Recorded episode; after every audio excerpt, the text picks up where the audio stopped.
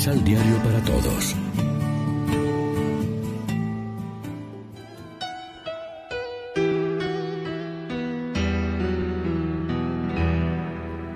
Primera lectura. Elías volverá. Del libro del eclesiástico Sirácida.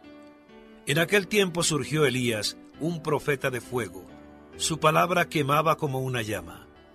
Él hizo caer sobre los israelitas el hambre y con celo los diezmó. En el nombre del Señor cerró las compuertas del cielo e hizo que descendieran tres veces fuego de lo alto. Qué glorioso eres, Elías, por tus prodigios. ¿Quién puede jactarse de ser igual a ti? En un torbellino lleno de llamas fuiste arrebatado al cielo, sobre un carro tirado por caballos de fuego. Escrito está de ti que volverás, cargado de amenazas, en el tiempo señalado, para aplacar la cólera antes de que estalle, para hacer que el corazón de los padres se vuelva hacia los hijos y congregar a las tribus de Israel. Dichosos los que te vieron y murieron gozando de su amistad, pero más dichosos los que estén vivos cuando vuelvas. Palabra de Dios.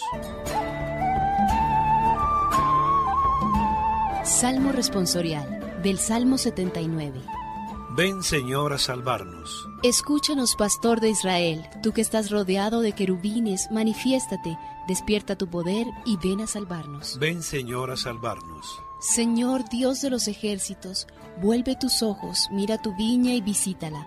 Protege la cepa plantada por tu mano, el renuevo que tú mismo cultivaste. Ven Señor a salvarnos. Que tu diestra defienda al que elegiste, al hombre que has fortalecido. Ya no nos alejaremos de ti, consérvanos la vida y alabaremos tu poder. Ven Señor a salvarnos.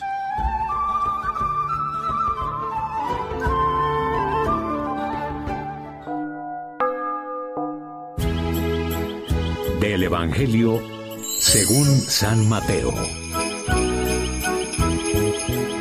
Los discípulos le preguntaron, ¿Cómo dicen los maestros de la ley que Elías ha de venir primero? Contestó Jesús, Bien es cierto que Elías ha de venir para restablecer el dominio de Dios.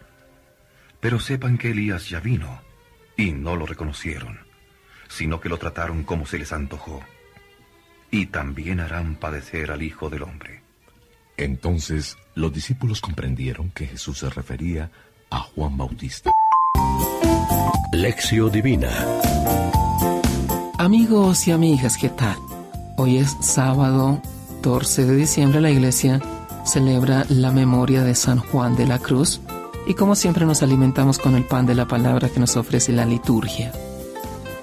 Jesús responde la pregunta de sus discípulos respecto al regreso de Elías, que según él ya ha venido, pero no fue reconocido, más bien hicieron con él cuanto quisieron.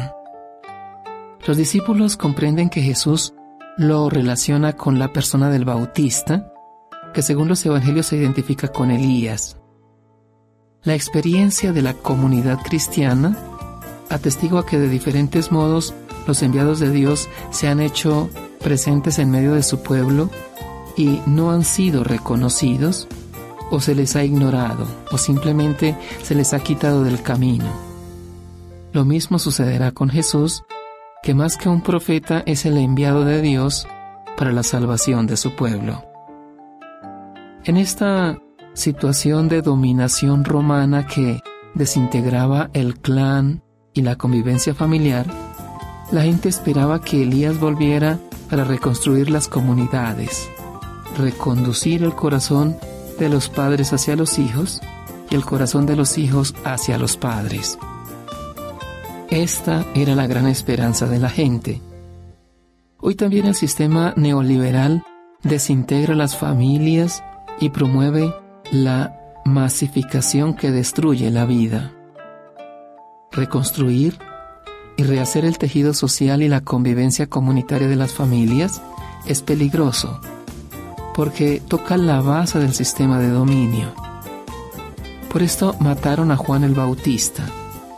Él tenía un proyecto de reforma de la convivencia humana. Realizaba la misión de Elías y por esto lo mataron. Jesús continúa la misma misión que Juan, reconstruir la vida en comunidad porque Dios es Padre y nosotros somos todos hermanos y hermanas. Jesús reúne dos amores, amor hacia Dios y amor hacia el prójimo, y le da visibilidad en la nueva forma de convivencia. Por esto, al igual que Juan, lo mataron. Por esto, Jesús, el Hijo del Hombre, será condenado a muerte. Reflexionemos. Reconocemos en esas personas a veces incómodas la presencia y la voz de Dios que llama a la conversión y a la toma de conciencia de las injusticias que a diario se cometen en nuestra sociedad? Oremos juntos.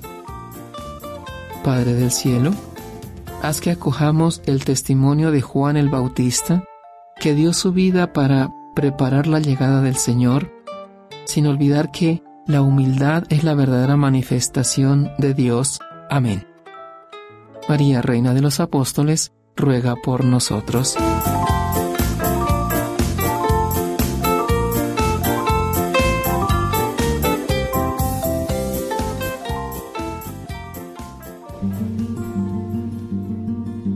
Complementa los ocho pasos de la Alexio Divina adquiriendo el emisal Pan de la Palabra en Librería San Pablo o distribuidores. Más información www.sanpablo.co Pan de la Palabra. Vive la reflexión.